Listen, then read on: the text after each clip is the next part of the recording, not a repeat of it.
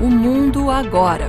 Crônica de Política Internacional de Alfredo Valadão. As eleições americanas sempre foram um esporte de combate sem luvas, com trapaças e até violências, com presidentes e candidatos assassinados. Mas os pleitos se sucedem em dia e hora, apesar de crises econômicas pavorosas e uma das guerras civis mais sangrentas da história. As instituições da República Democrática sempre aguentaram o tranco. Só que desta vez, Donald Trump foi muito além da tapobrana, ameaçando diretamente a Constituição e o equilíbrio democrático do país. O lourão da Casa Branca soltou um tweet exigindo que as eleições presidenciais de novembro fossem adiadas, a pretexto da pandemia de coronavírus.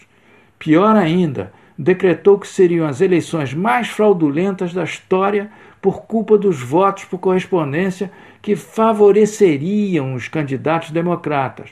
Claro, sem nenhuma prova ou dados estatísticos confiáveis. A rebordosa veio na mesma hora. Os parlamentares, tanto republicanos quanto democratas, não acharam a mínima graça, sobretudo depois do presidente declarar que não deixaria o poder nem que perdesse Ainda por cima, Trump não tem autoridade para postergar a eleição. Isso é uma prerrogativa exclusiva do Congresso e não, que não está nada afim de entregar a rapadura numa aventura que cheira a golpe de Estado. Na verdade, o magnata está despencando nas sondagens, incapaz de liderar respostas eficientes para combater a epidemia, enfrentar a crise econômica e pacificar um país revoltado pelos crimes racistas. A 100 dias do pleito, a possibilidade de uma derrota feia está claramente no ar e, como de hábito, Trump parte para a ofensiva, inventando uma chanchada midiática.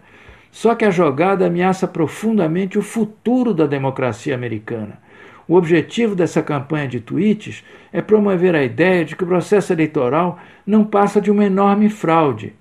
Se eu for eleito, tudo bem, se não é, porque fui roubado e, portanto, daqui não saio, daqui ninguém me tira.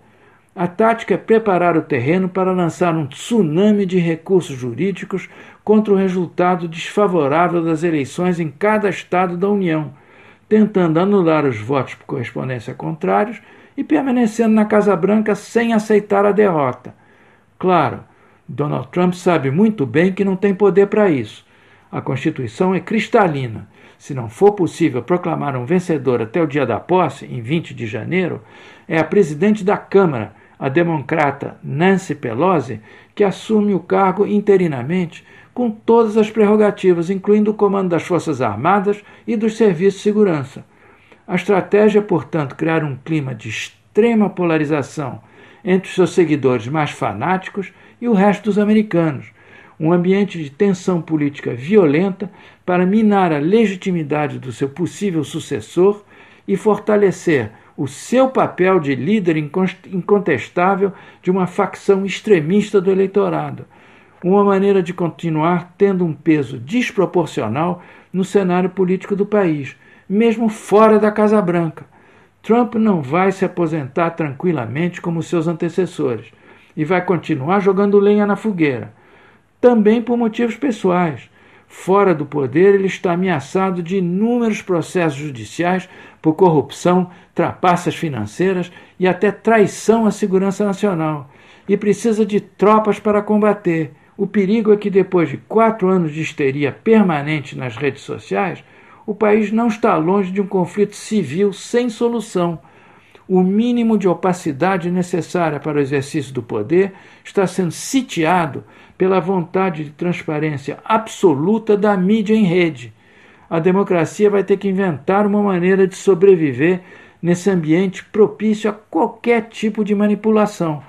A Constituição é a pedra angular da sociedade americana desde a independência. Hoje, ela está ameaçada pela nova civilização digital mas rasgá-la é porta aberta para o caos. Trump parece não se importar com isso.